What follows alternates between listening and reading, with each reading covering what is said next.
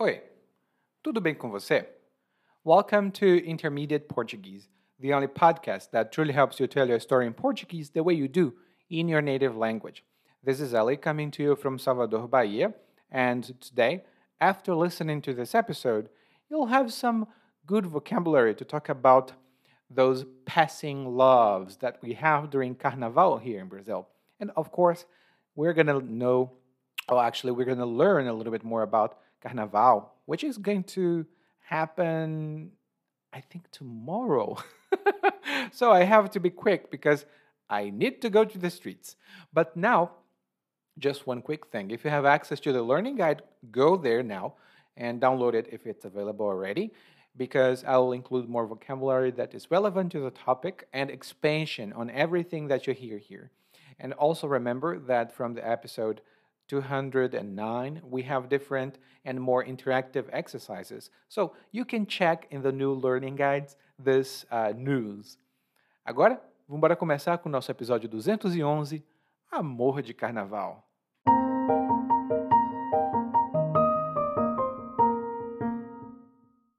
Depois de quase três anos sem carnaval, finalmente vou poder cair na folia. É algo que me alegra muito poder sair, soltar a franga, dançar as marchinhas de carnaval no bloco das antigas e pular horas a fio com os trios elétricos. Haja fôlego! Ainda posso assistir ao desfile das escolas de samba, o que é um privilégio, e conhecer gente nova nos camarotes e nas arquibancadas. Sim, conhecer gente nova é algo que também não faço há um tempão. E esse vai ser o meu primeiro carnaval solteiro, depois de quase 15 anos junto com minha ex, a Leonora. Lembro que, quando ela me deixou, eu fiquei fora de mim. O chão me faltou, eu não sabia o que fazer. Quis chorar a noite toda, mas não chorei porque fiquei aturdido. Mas chega de lembrar de coisa ruim, não é mesmo? Agora estamos aqui e, mesmo não sendo mais jovem de corpo, já não aguento mais uma noitada como aguentava nos meus anos dourados, ainda sou jovem de espírito ainda dou para o gasto. Por isso, no carnaval, decidi que ia pintar e bordar. Fui a uma festa à fantasia que estavam organizando lá no condomínio. Sou um pouco retraído, mas pensei que era uma boa chance de mudar essa timidez arraigada na minha personalidade. Decidi me vestir de unicórnio. Duvidava que alguém mais tivesse cara de se vestir daquele jeito. Nem eu mesmo sei como fiz aquilo, mas fui. E dei sorte. Conheci uma beldade fantasiada de galinha d'Angola. Ela tinha pinta de artista ou coisa assim. Trocamos olhares, puxei conversa e logo estávamos agarradinhos. Depois de uns selinhos, ela pediu licença para ir ao banheiro. Minha nossa, que mulher! Haja coração! Todo aquele meu amor represado desde que minha ex tinha me deixado apareceu ali e acho que me apaixonei de imediato. Eu estava preparado para me declarar para ela. Fui procurá-la, mas não devia ter ido. Aquele meu momento fugaz de alegria se tornou uma tristeza só ela estava dando uns amassos num cara fantasiado de unicórnio? É, parecia que eu não era o único unicórnio da festa. Saí com a cara no chão, me lembrando só que no carnaval vale tudo e que ninguém é de ninguém.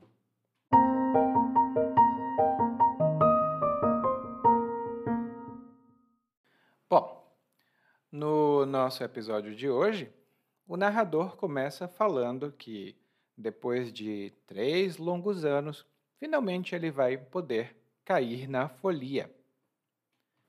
Depois de três anos sem carnaval, ele vai poder cair na folia. E aqui já começamos com uma expressão de carnaval, que é cair na folia. E cair na folia, também dito cair na gandaia, significa que você vai festejar, você vai celebrar ou comemorar, provavelmente dançando, talvez cantando, mas vai ter muita agitação, vai ser muito divertido. Por exemplo, finalmente, depois de muito tempo trabalhando, vou poder tirar férias e cair na folia. Claro, eu não vou beber tudo e dançar a noite inteira, mas eu quero dançar um pouquinho e beber um pouquinho. Eu quero cair na folia. Lá no guia de aprendizagem eu tenho algumas notas adicionais sobre essa palavra, porque a folia é relacionada com festas, aqui no Brasil especialmente com o carnaval. É uma palavra que você escuta muito nessa época. E aí o narrador diz que cair na folia é algo que alegra ele, porque ele pode fazer algumas coisas, como sair, soltar a franga, dançar as marchinhas é, de carnaval. Ele fala várias coisas aqui, mas vamos começar com alegrar. Porque quando uma coisa alegra você, ou quando você se alegra por causa de alguma coisa, isso significa que você sente alegria. A alegria é um sentimento muito parecido com a felicidade mas nós pensamos que a alegria é mais passageira, ela é mais efêmera. E nós pensamos que a felicidade normalmente é algo mais profundo. A alegria tem risadas, você ri, você se diverte, mas a felicidade você está ah, em paz. Então ele fica muito alegre, né? ele quer ele fica muito contente porque ele pode sair e soltar a franga. ele fica feliz porque ele pode soltar a franga. E soltar a franga tem dois significados básicos. O significado que o narrador utilizou aqui é o de perder a vergonha ou a inibição e fazer o que você quer fazer. Você não liga para o que os outros pensam. Você perde completamente a inibição e talvez você dance de uma maneira engraçada, talvez você cante quando normalmente você não canta. Você solta a franga. Por exemplo, a gente estava na festa da empresa e a Mirtes bebeu um pouquinho. E ela não é muito forte para bebidas. Por isso, ela soltou a franga na frente de todo mundo. Normalmente ela é super comportada, mas na festa, a Mirtes soltou a franga. Ela dançou, pulou e brincou. Lá no guia de aprendizagem eu tenho uma nota sobre essa expressão, porque ela também pode ser um pouco negativa. Hum? E o narrador disse que ele pode sair, soltar a franga, dançar as marchinhas de carnaval. E a marchinha de carnaval é um estilo de música, hoje já não tão comum, que é tocado durante o carnaval, especialmente os carnavais mais antigos ou mais tradicionais. É um ritmo de música único, é muito típico aqui do Brasil e as marchinhas geralmente têm letras alegres e divertidas. Tem uma que é Alala, oh, oh, oh, mas que calor. Eu não sei cantar, mas tem outras marchinhas. Lá no guia de aprendizagem eu tenho alguns links para isso. E no nosso podcast nós já falamos sobre isso com a história da Chiquinha Gonzaga, que foi a compositora que compôs, que fez a primeira marchinha do Brasil, que se chama O Abre Alas. E ele fala que é possível dançar nos blocos, né? Aliás, ele fala no bloco das antigas e pular horas a fio com os trios elétricos. E aqui nós temos duas expressões relacionadas ao carnaval e uma expressão mais geral. As expressões relacionadas ao carnaval são, primeiro, o bloco. E o bloco de carnaval é um grupo carnavalesco. É um grupo de pessoas que dançam e cantam com a mesma música de carnaval. Geralmente, os blocos de carnaval são organizados por temas. Então, tem o bloco de carnaval das senhoras aposentadas, por exemplo, ou o bloco de carnaval dos malucos. São bloquinhos mais tradicionais. Lá no Rio de Janeiro, por exemplo, eles têm as escolas de samba, que não são só blocos, mas são grandes grupos carnavalescos. A segunda coisa relacionada ao carnaval aqui são os trios elétricos. E o trio elétrico, no singular, é um grande carro. E em cima desse carro, desse caminhão, ficam os músicos, os instrumentos musicais, os cantores e também os dançarinos. E geralmente esse veículo passa na rua, é uma rua específica para comemorar o carnaval, e lá em cima os artistas pulam e dançam e cantam, e embaixo, né, no nível da rua, os foliões dançam e cantam e bebem. E eu disse os foliões, que são as pessoas que estão caindo na folia. Elas estão se divertindo no carnaval.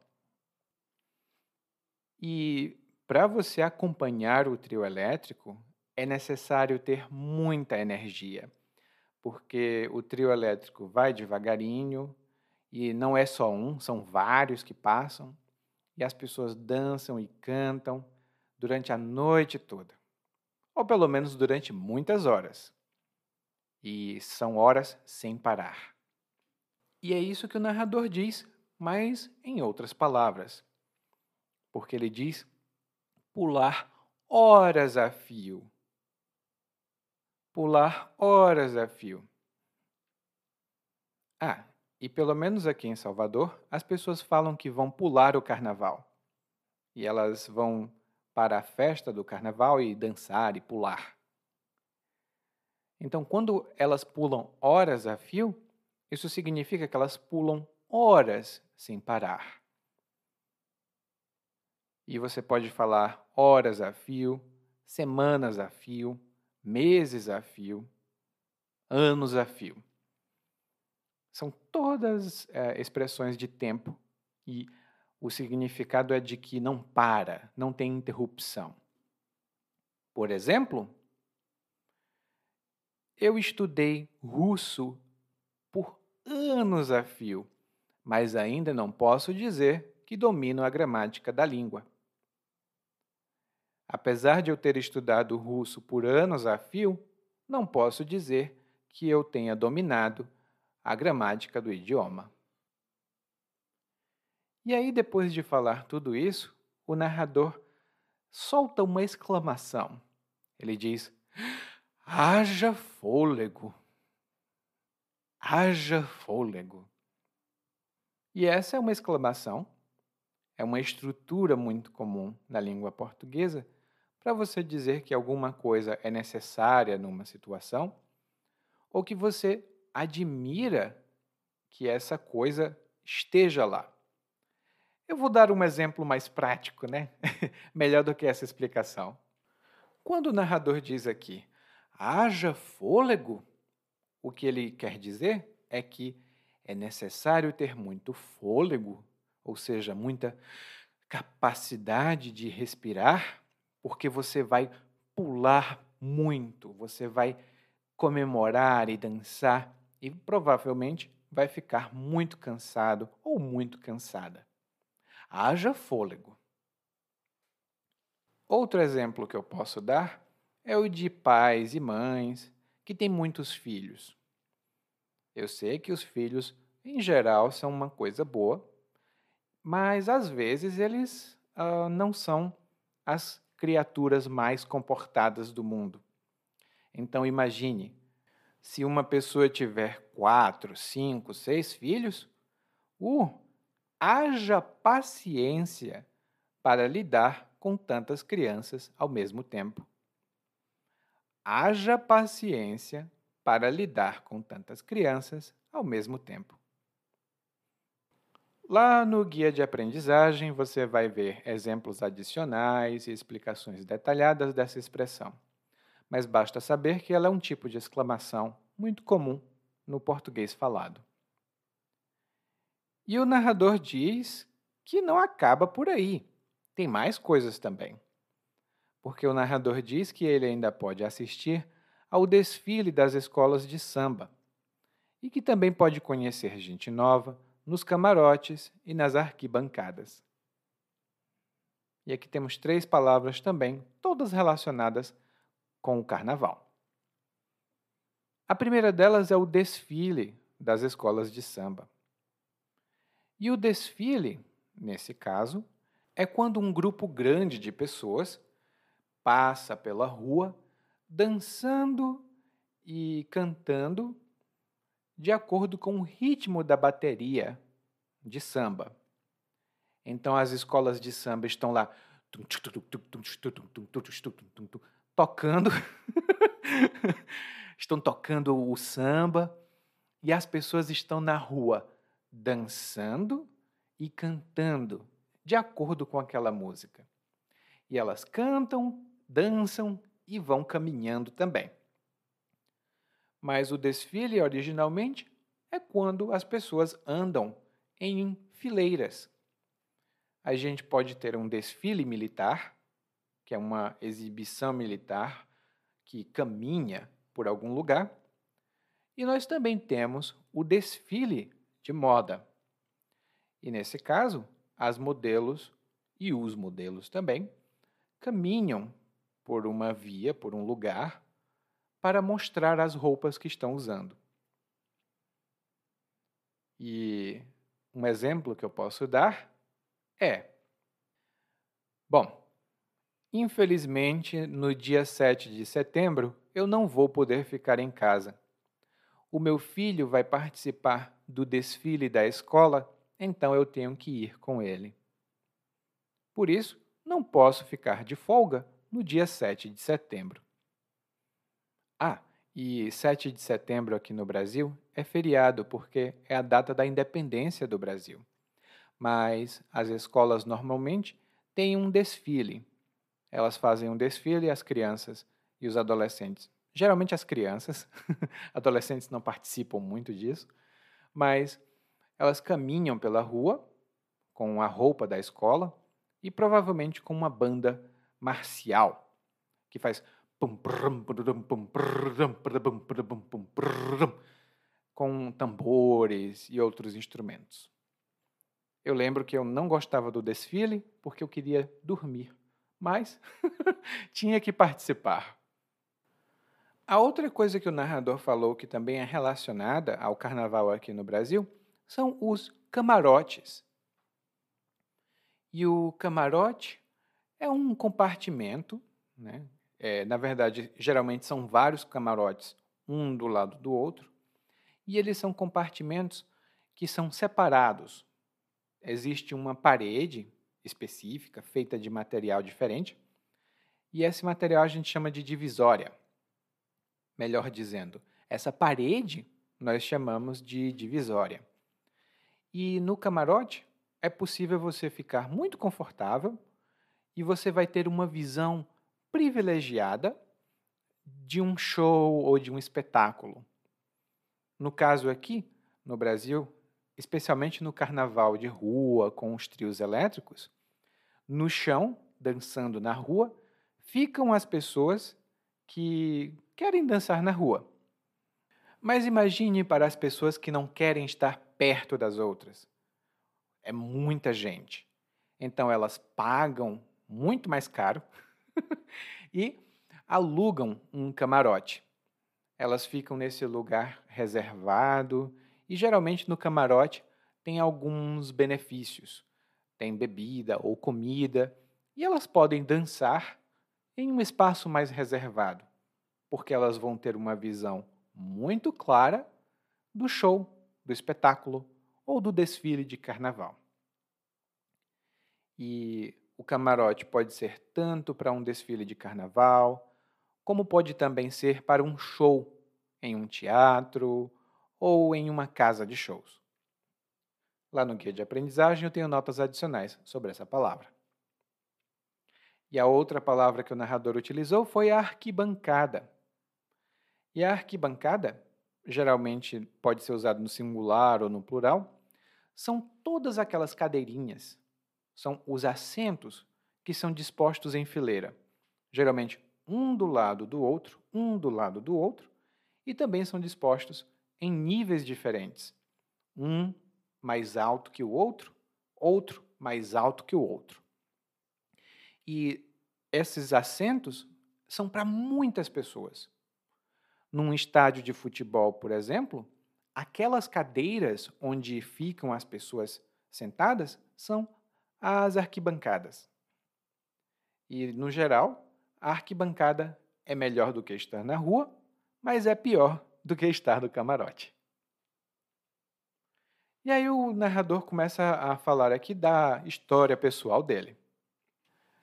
E ele diz que também vai ter a chance de conhecer gente nova, porque faz um tempão que ele não conhece gente nova. Ele não conhece gente nova há um tempão. E quando a gente diz que há um tempão algo não acontece, essa é uma maneira informal de dizer que faz muito, muito tempo que alguma coisa não acontece. Por exemplo, e esse é um caso de verdade, eu não vou na praia há um tempão. Há um tempão eu não vou à praia. Estou sentindo saudades. E esse carnaval também é diferente para o narrador, porque é o primeiro carnaval que ele passa solteiro. Ou seja, ele se separou ou se divorciou da ex dele a ex-esposa, muito provavelmente. E ele diz aqui, ele começa a lembrar, quando a Leonora, a ex dele, deixou ele. Aparentemente foi a Leonora quem tomou a iniciativa. Ele fala que ficou fora de si e que o chão faltou a ele. E ele não sabia o que fazer. E aqui nós temos duas expressões que, infelizmente, podem ser usadas quando um relacionamento acaba. A primeira expressão é ficar fora de si. E aqui preste atenção. Quando você fala eu fiquei fora, a gente tem que dizer eu fiquei fora de mim. Você ficou fora de si. Nós ficamos fora de nós mesmos. Hum? E quando uma pessoa fica fora de si, isso significa que ela perde o controle, ela fica transtornada. Muito provavelmente ela fica muito irritada, ela ataca as pessoas, ela grita, faz muitas coisas que uma pessoa controlada não faz. Por exemplo, quando o meu chefe disse que eu ia ser demitido porque eu não queria colaborar com ele, eu fiquei fora de mim e dei um soco na cara do meu chefe. Quando ele disse que ia me demitir porque eu não colaborava com ele, eu fiquei fora de mim e dei um soco na cara dele. Isso às vezes acontece, né? Alguém dá uma notícia pra gente, a gente fica fora de si e pá, bate em alguém ou grita ou tem uma reação negativa. A segunda expressão que o narrador utilizou aqui foi o chão me faltou. E essa expressão é um pouco mais flexível. Você pode dizer que você ficou sem chão, ou que o chão faltou a você, ou que o chão lhe faltou. Hum? E quando isso acontece, em todos os casos, isso significa que você fica sem reação, você fica abalado ou abalada por causa de um forte impacto que algo causa a você. Por exemplo, e infelizmente isso também pode acontecer, quando eu cheguei em casa e descobri que meu cachorrinho tinha morrido, eu fiquei sem chão. O chão me faltou quando eu descobri que o meu cachorrinho tinha morrido. E o narrador não só ficou sem chão e fora de si, como ele também ficou aturdido. Tão aturdido que nem conseguiu chorar. E quando nós dizemos que alguém fica aturdido ou está aturdido ou aturdida, isso significa que essa pessoa está com os sentidos todos perturbados. Ela não consegue perceber o que está acontecendo. Ela fica um pouco como se estivesse suspensa, flutuando, sem conseguir uh, ter uma reação. Então ela está aturdida.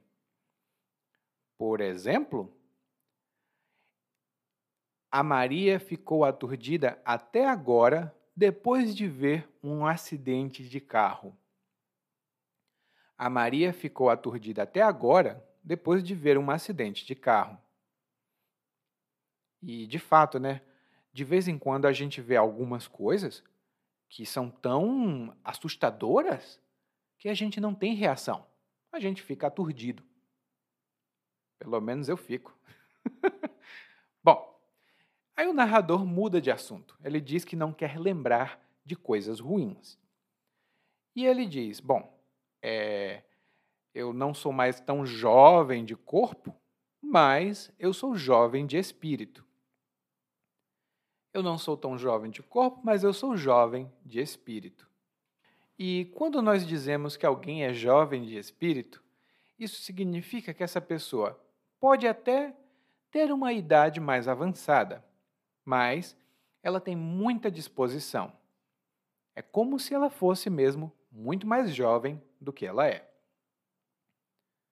E isso é uma coisa que a gente às vezes diz de pessoas que têm uma idade mais avançada, mas que têm uma disposição muito boa.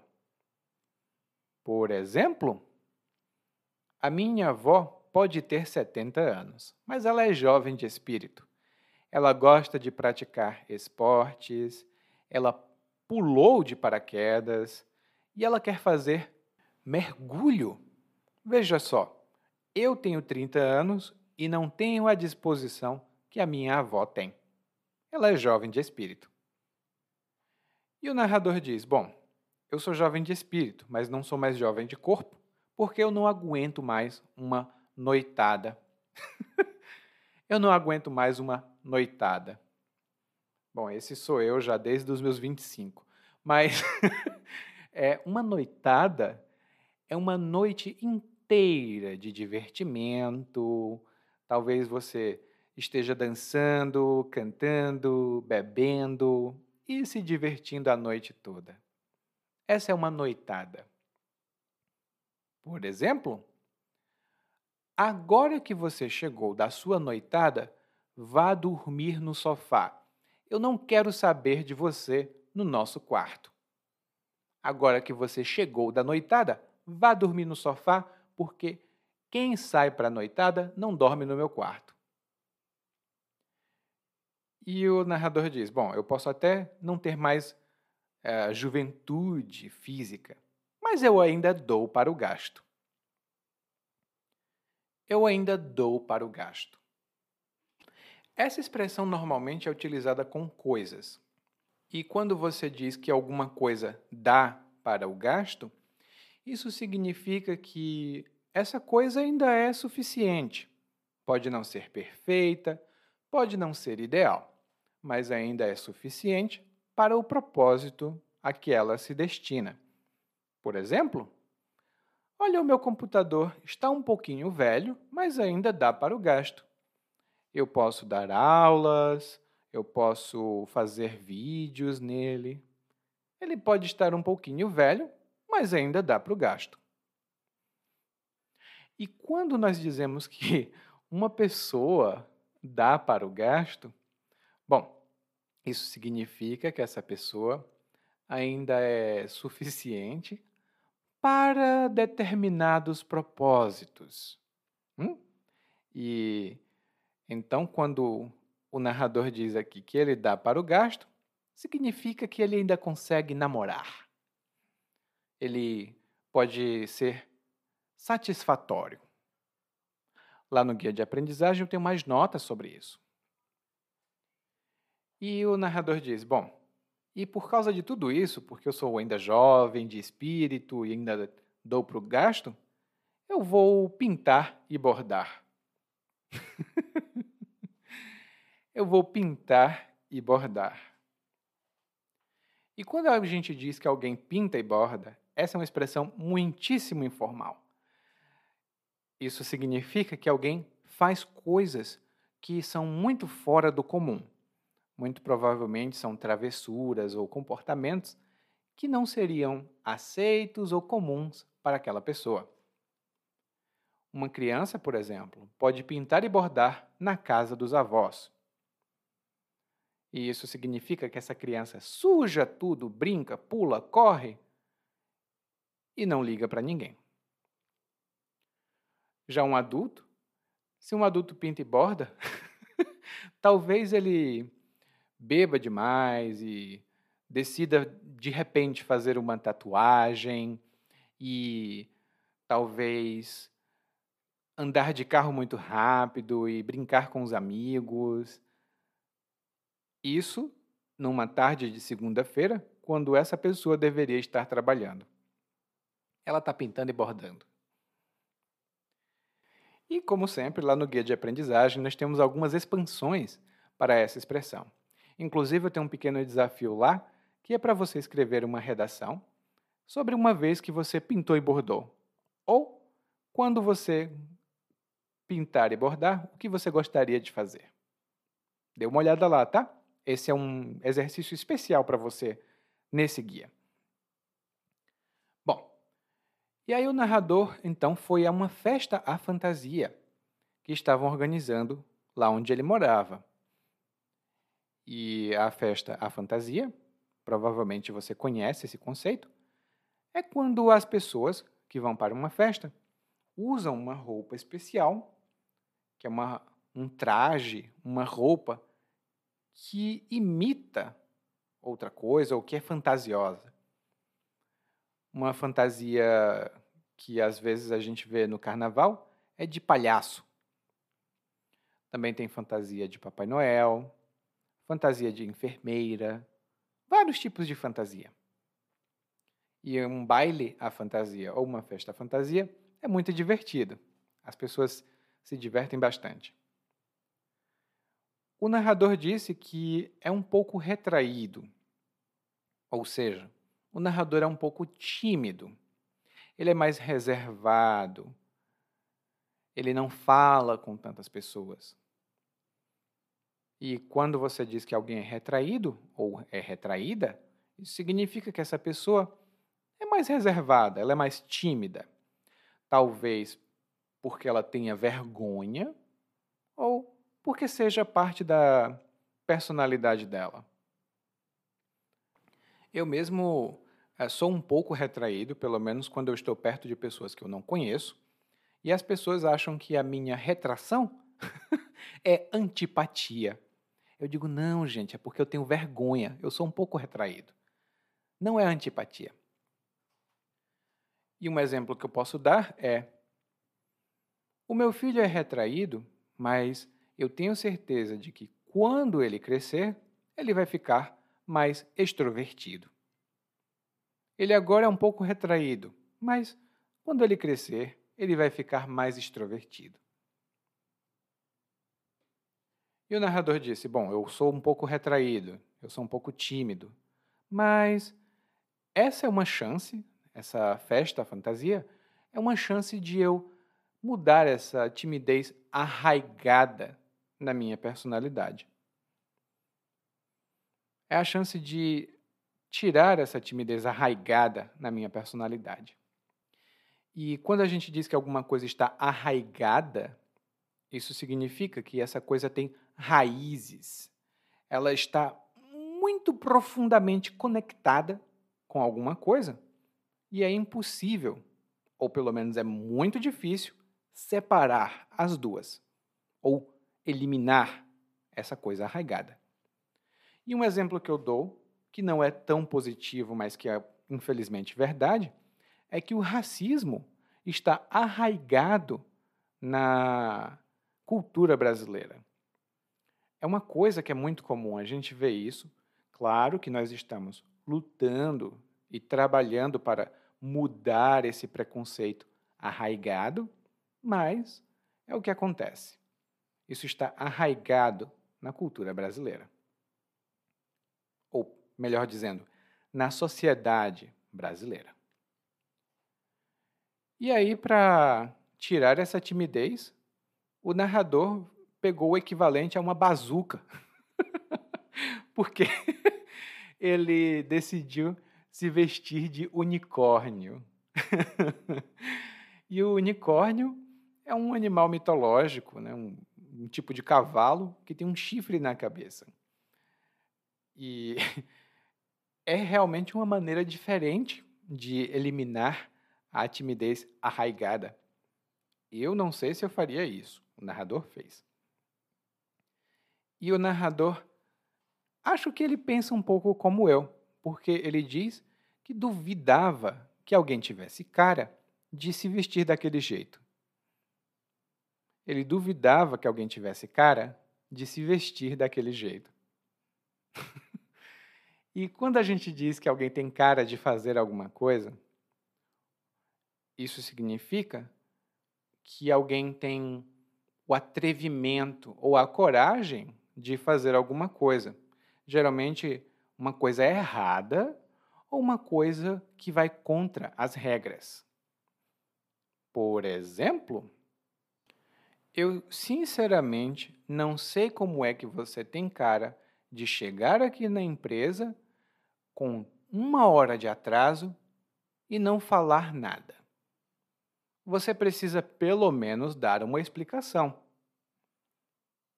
Eu não acredito que você tenha cara de chegar aqui na empresa com uma hora de atraso e não dar nenhuma explicação. Outro exemplo que eu posso dar é: olha, depois de tudo de errado que eu fiz para o meu irmão, eu não tenho cara de pedir dinheiro a ele. Depois de tudo de errado que eu fiz para meu irmão, eu não tenho cara de pedir dinheiro a ele. Bom, e o narrador disse que ficou feliz porque ele teve um resultado positivo. Ele deu sorte, ele conheceu uma beldade fantasiada de galinha da Angola. Ele conheceu uma beldade fantasiada de galinha da Angola. uma fantasia um pouco diferente, porque a galinha da Angola é um tipo de ave, originalmente da África, se eu não me engano, que veio aqui para o Brasil e é uma ave muito característica.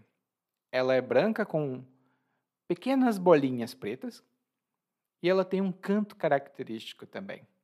Ela canta como tô fraco, tô fraco, tô fraco, tô fraco, desse jeito. Lá no Ceará nós chamamos a galinha da Angola de capote, mas isso é um regionalismo.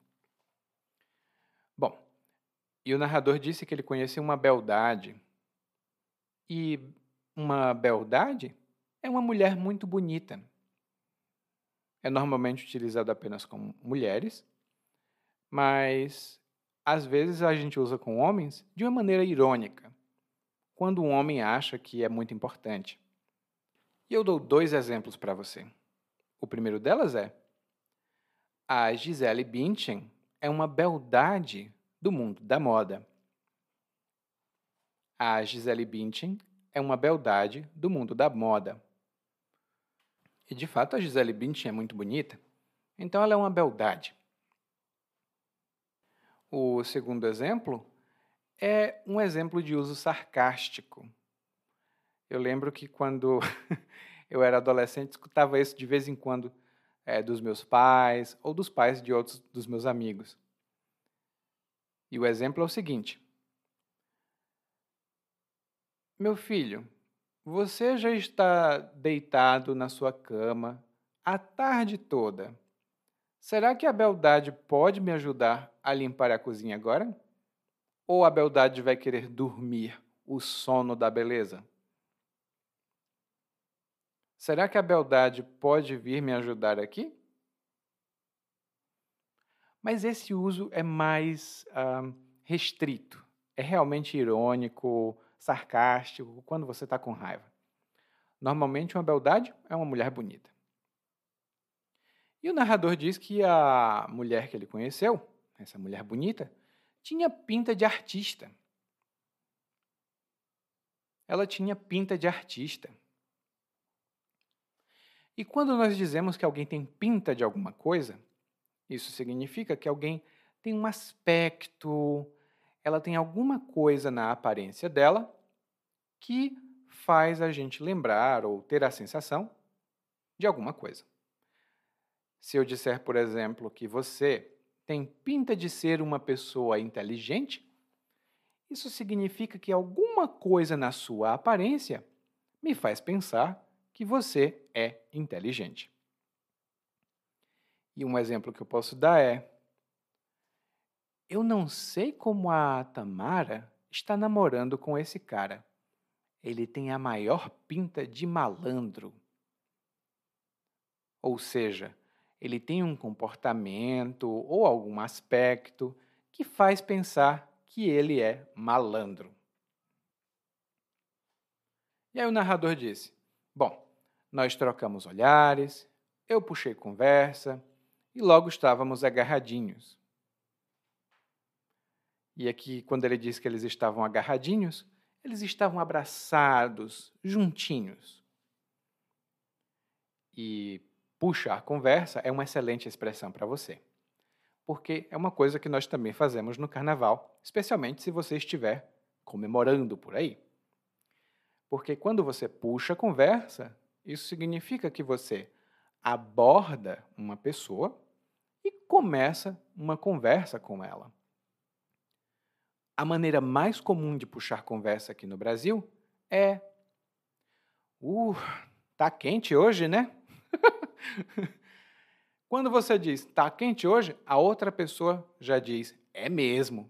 Pronto. Conversa começou, agora pode continuar. E um exemplo que eu posso dar é: a Marina puxa conversa com todo mundo. Ela adora falar. Mas um dia desses eu tenho certeza que ela vai ter problemas. Porque nem todo mundo gosta de falar o tempo todo. Ela vive puxando conversa com todo mundo, mesmo com pessoas que ela não conhece.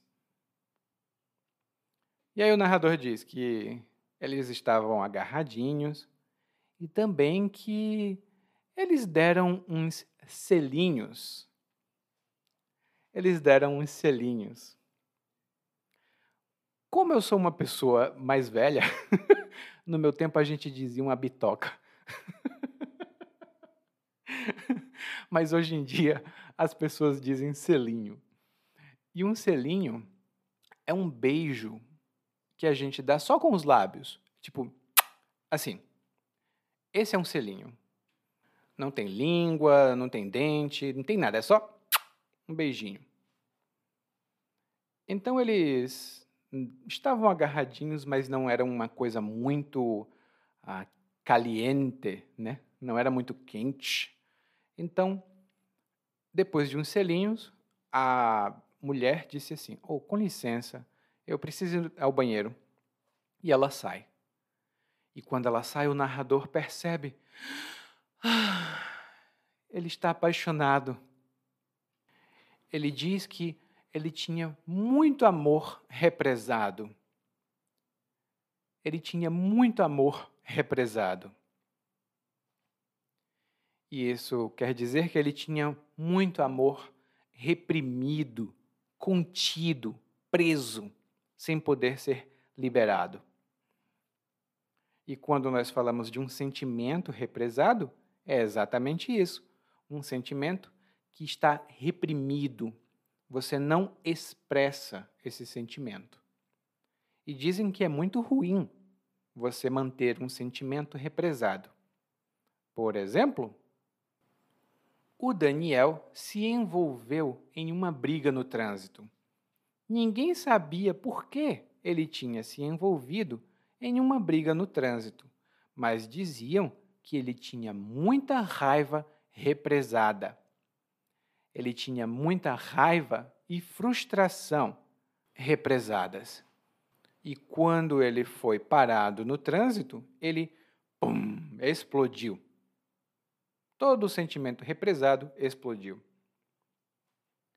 Bom, e o narrador tinha todo aquele sentimento, todo aquele amor represado, e ele disse: Ah, não, eu tenho que dizer para ela, eu te amo. E ele foi procurar a mulher. Mas, de repente, aquele momento fugaz de alegria virou tristeza. Aquele momento fugaz de alegria se transformou em tristeza.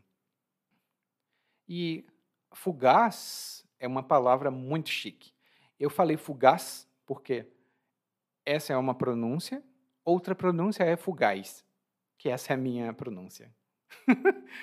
e fugaz significa efêmero, passageiro, que tem pouca duração.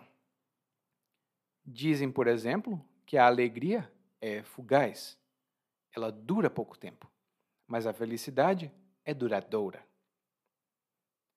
Essa é uma palavra mais chique, você não encontra muito no dia a dia, na conversação, mas em português escrito você vai encontrar com uma frequência boa. E por que a alegria do narrador era fugaz? Ela era efêmera. Bom, porque quando o narrador foi procurar a mulher, ela estava dando uns amassos num cara fantasiado de unicórnio. ela estava dando uns amassos num cara fantasiado de unicórnio. E quando uma pessoa dá uns amassos em outra, ou as pessoas estão dando uns amassos, né, isso significa que elas estão trocando carícias, né, elas estão trocando um carinho, um toque. E geralmente é uma coisa mais sexual. Então, é uma mão que vem num lugar, uma boca que vai ali e tal, coisa do tipo.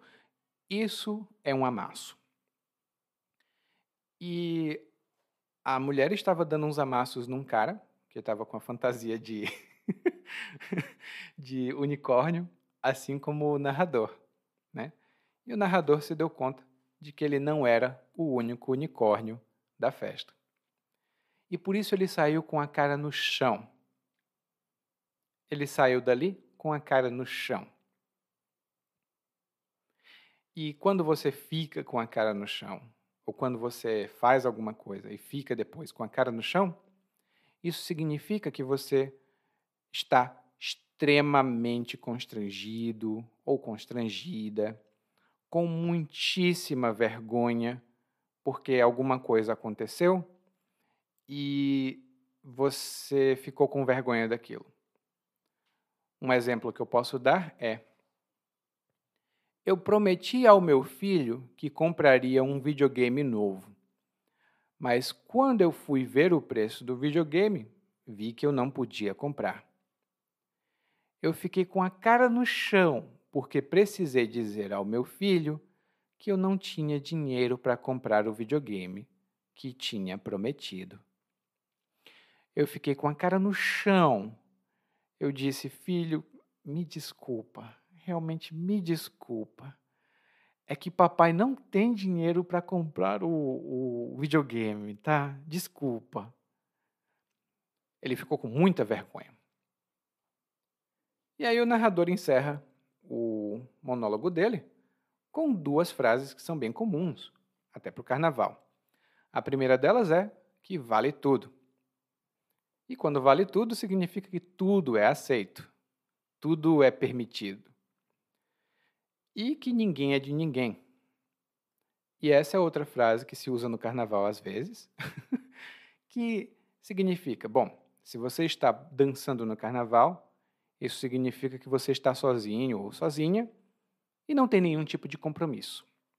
Então, eu posso ficar com você e você pode ficar comigo. Claro que essa não é a realidade. Muitas pessoas casadas participam do carnaval, o que é comum. Mas algumas pessoas pensam que no carnaval ninguém é de ninguém. Bom, eu não sei se você concorda ou discorda. Me conta, tá? Se puder. Porque agora nós vamos ouvir o monólogo mais uma vez, mas dessa vez na velocidade natural. Depois de quase três anos sem carnaval, finalmente vou poder cair na folia. É algo que me alegra muito poder sair, soltar a franga, dançar as marchinhas de carnaval do Bloco das Antigas e pular horas a fio com os tiros elétricos. Haja fôlego! Ainda posso assistir ao desfile das escolas de samba, o que é um privilégio, e conhecer gente nova nos camarotes e nas arquibancadas. Sim, conhecer gente nova é algo que também não faça há um tempão. E esse vai ser o meu primeiro carnaval solteiro, depois de quase 15 anos junto com a minha ex, a Leonora. Lembro que quando ela me deixou, eu fiquei fora de mim. O chão me faltou, eu não sabia o que fazer. Quis chorar a noite toda, mas não chorei porque fiquei aturdido. Ah, mas chega de lembrar de coisa ruim, não é mesmo? Agora estamos aqui e, mesmo não sendo mais jovem de corpo, já não aguento mais uma noitada como aguentava nos meus anos dourados, ainda sou jovem de espírito. ainda dou pro gasto. Por isso, no carnaval, decidi que ia pintar e bordar. Fui a uma festa fantasia que estavam organizando lá no condomínio. Sou um pouco retraído, mas pensei que era uma boa chance de mudar essa timidez arraigada na minha personalidade. Decidi me vestir de unicórnio. Duvidava que alguém mais tivesse cara de se vestir daquele jeito. Nem eu mesmo sei como fiz aquilo, mas fui. E dei sorte. Conheci uma beldade de fantasiada de galinha da Angola. Ela tinha pinta de artista ou coisa assim. Trocamos olhares, puxei conversa e logo estávamos agarradinhos. Depois de uns selinhos, ela pediu licença para ir ao banheiro. Minha nossa, que mulher! Haja coração! Todo aquele meu amor represado desde que minha ex tinha me deixado apareceu ali. E acho que me apaixonei de imediato. Eu estava preparado para me declarar para ela. Fui procurá-la, mas não devia ter ido. Aquele meu momento fugaz de alegria se tornou uma tristeza só. Ela estava dando uns amassos num cara fantasiado de. unicórnio. É, parecia que eu não era o único unicórnio da festa. Saí com a cara no chão me lembrando só que no carnaval vale tudo e que ninguém é de ninguém. Oi, tudo bem? Provavelmente você escuta nosso podcast há algum tempo. Bom, se não for o caso, eu me apresento para você. Eu sou o Eli, é, para Eliakim, e sou professor de português responsável pelo podcast, pelo site portuguesewithellie.com, pelo outro site readbrazilianportuguese.com e muitas outras fontes de conteúdo para aprendizes de português que, como você, querem falar e entender o português brasileiro. Se você gostar desse podcast, você pode fazer uma avaliação do nosso podcast no Apple Podcasts. Você pode fazer a sua avaliação e isso ajuda muito. Obrigado.